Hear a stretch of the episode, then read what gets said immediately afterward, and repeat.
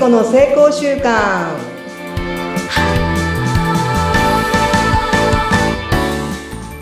皆さんこんにちは。エンパワーメントコーチの加藤聖子です。今週もどうぞよろしくお願いします。はい、よろしくお願いします。お相手はフリーアナウンサー、エンパワーメントされている宇田美希です。よろしくお願いいたします。はい今週も皆さんの元気にスイッチオン。スイッチオン。始めていきたいと思いますはい、よろしくお願いします。カミングアウトしようと思うんですけど 何、何、何、いきなり最初から。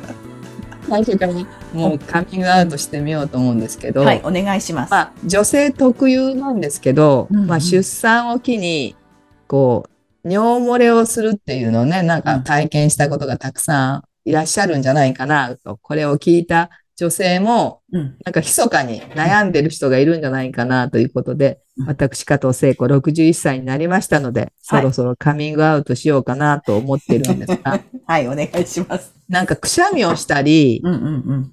ちょっと咳をしたり、飛んだりしたら、なんかね、なんか漏れたなってと感じる時が多くうん、あることがあるんですね。うん、うんうん。で水を飲まないっていうのが私結構習慣になってたんですよ。そうなんですか？そうなんですよ。へえ。で、そうすると今度は、あの、昔はそれでよかったんだけど、なんかうん、色が濃くなって、うん匂いがする、なんかきつくなったような感じがここ最近していて、はい、はい、はい。すごいそう一人で悩んでたんですよ。はい。なかなか誰にも相談できない、なんかデリケートなことなそうので。ね。はい。で、まず骨盤底筋を鍛えましょうとか、なんか書いてあるじゃない？あの、だから、こういうのを、こう、足にこう挟んで、何か物を挟むんですね。挟んでね、ぎゅっとこう、下腹に力を入れるとか、うん。はい。まあ、インナーマッスルを鍛えるとか、もうそういうその外側の筋肉？を一生懸命、あの、鍛えていたんですよ。トランポリンしたり。ほー。だけど改善全然しないんですね。うんで、この4月から、あの、お水？うん。を飲むようになったんですよ。うん。それはどんなお水かというと、あの、さ、一番クラスターが、クラスター分子っていうのが、ちっちゃいお水をこう出会って、それは4年前に私癌になった時に、やっぱ血液が一番その大事なんだよっていうことで、水とお塩、はい。これが大事なんですよって大学の先生に来てもらって、そういうお話をしたときに、うん水の分子が一番ちっちゃいものをその先生が開発されて。それはなぜそれがいいのかっていうと、やっぱ毛細血管までちっちゃいから、こうよ栄養と酸素を運んでくれる脳、脳にもね、そういうこう作用があるっていうのは聞いてたんですよ。うんうん。聞いてたけど、なかなかその、セラミックを入れたりなんかして、お水をそうやって、なんていうか、ちっちゃく分解するような、なんか、まあ、なんかやり方があるんだけど、それもうん、なんか自分の中で定着せずに。そしたらその4月にその先生が開発したお水が、まあ、ペットボトルで売られるようになったのを聞いて、ちょっとやってみようと、人体実験の。あ、またね、何でもとりあえずチャレンジして実験しますからね、聖子さんがね。うん。そしたらで、、その、まあ、風邪の時には飲めなかった。あの、咳込んでた時はそんなにたくさん飲めなかったんですけど、はい。まあ、それが、ここい治って1ヶ月半ぐらい、2ヶ月ぐらい今飲んでるんですけど、うんうん。そうしたら、普通お水たくさん飲むとお腹いっぱいになるじゃない？うんうん。とか、えーっと、飲みにくいんですよ、私水が基本的に。あまりごくごく飲めない人？のそう、それがする、あ分子がちっちゃいんでしょうかね。スルッと飲めるんですよ。他にもたまらないから、うんうん。そうすると、膀胱が膨らむ。そしてトイレに行ってうん、こうジャーっと出る感覚が、なんかこう、蘇ったんですよ。それは、やっぱり膀胱を使ってなかったんだなと。周りを一生懸命鍛えて、膀胱本来の、なんていうか、ずれて、そう。要は筋肉だから膀胱だって、大きくなってちっちゃくなって、こう収縮しないと、働きって弱るじゃん？そうね。確かに。うん。それだけだから膨らましてなかったんでね、水を取ってないから。そう、水を取ってないから、本当にちょろちょろちょろちょろっていつも、あ、もうトイレにもほとんど行かないって感じ。あ、行かなきゃいけないって感じ。ああ、勢いよくジャーって出ることがあまりなかったんですね。なかった、なかった。なるほど。だからその周り、だからなんかもう対処療法みたいなことずっとやってた。それはうまくいかなくって、今回は本当の膀胱を動かすっていうのをやったら、うんなんと、なんか漏れなくなったんですよ。トランポリン飛んでも、咳しても走っても。すごい。すごいでしょ？だからね、どんだけ使ってないかったかって、自分のこの体を。体の機能が使えてなかったんだ。ああ、抑えてたから、そっか。膨らんだりすることなかったから弱ってたんだ、筋肉が。弱ってたんだと思う。膀胱自体が。機能も弱ってるし、筋肉も収縮しないし、みたいなので、感覚が、それだから感覚がないから、うんうんうんうん。そういうのをなんか今回めっちゃ気づいて、すごい。水ってすごいと思って。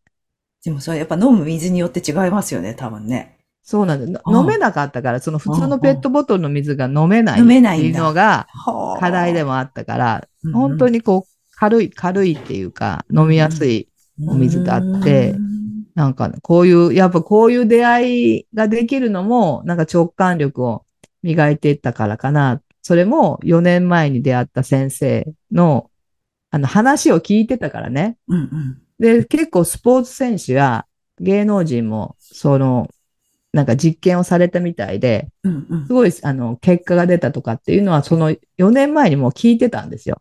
本当ですか？ちょっと気になりますよね、それね。うんなので、なんかそういうのをね、うん。出会えて私は、あの、一番自分がね、すごい言えなかった、うん隠してたもの？うんうん。を、なんかこう、こうやってカミングアウトできたのも、変化したからなんか言えるようになったのかな。渦中だと言えないと思います。なかなか渦中だと言えないけど、でもこうやって、ちょっと話したことがあるの。これは話したらね、結構、女性の悩み、うんベスト3ぐらいに入る。あ、やっぱ体、やっぱ年齢とともにっていうのもありますよね、絶対に。うん尿漏れとか薄毛とか、薄毛、あ、それもあるでしょうね。白髪が出るとかもそうだね、し。白髪も出るしとか、まあ、そあとはあの、プライベートゾーンの話はほとんどできないんじゃない？でも今あれですよね、それこそ、あの、フェミケアっていうんですかね。フェ、フェフェ、フェミフケア。ェムケア？フェムテック？か。うん、ヘムケアっていうのが今ね、すんごい出てきたよねい。や、本当そうですよね。あの、そういう商材もたくさん売るようになりましたし、あ、そう、確かにその性的なあ部分っていうのは、あまりそう女性はこう、口に出せなかったっていうか、話題として取り上げられなかったけど、今ようやくですよね。そうそう、女性のそういう、まあ、あの、意識も変わったから、うん。急にね、フェ、フェム、フェムってなんじゃみたいに思ったら、うん、まあ、うん膣ケアとか、そういうことですよ。そういうことをなんかしていきましょうっていうようなね、動きも出てきてるから、まあ、うん。あの、おしっこについてもね、なんかこう、うん。情報大事な提供を今日できたらなと思って、な。んか別に言っても、うん。もうなんかどうでもいいわ、みたいな自分の中のうん。なんかこう、枠が取れたなと。うんうんまあうん。うん解決したっていうのもあるかもしれない。そうですよ。多分、うん悩んでる人はもうすがるような思いだと思います。私ね、昔取材でやっぱりやったことがあって、実はその女性の尿式についての。もう本当に、になぜ20代の時にそれを取材したのか忘れちゃいましたけどう、ん。あのえ結婚前にってこと？結婚前にそんな話題を新聞で見つけて、読売新聞でしたけど見つけて取材したんですよね。かなりね、その悩んでる方が多くって当時。うんうんうん。うん、だから女性の体大事ですからね、私たちね。そうだね。うんまあいろんな、やっぱり出産をするとか、あの体験が違うじゃない？男性とはね。うんねそういう意味では、そういうプライベートゾーンとかデリケートゾーンっていうのは、うん少しやっぱこう、みんなと共有できると、あ、みんなそうなんて言うと、ちょっと安心するじゃない？それはある。それはある。ね。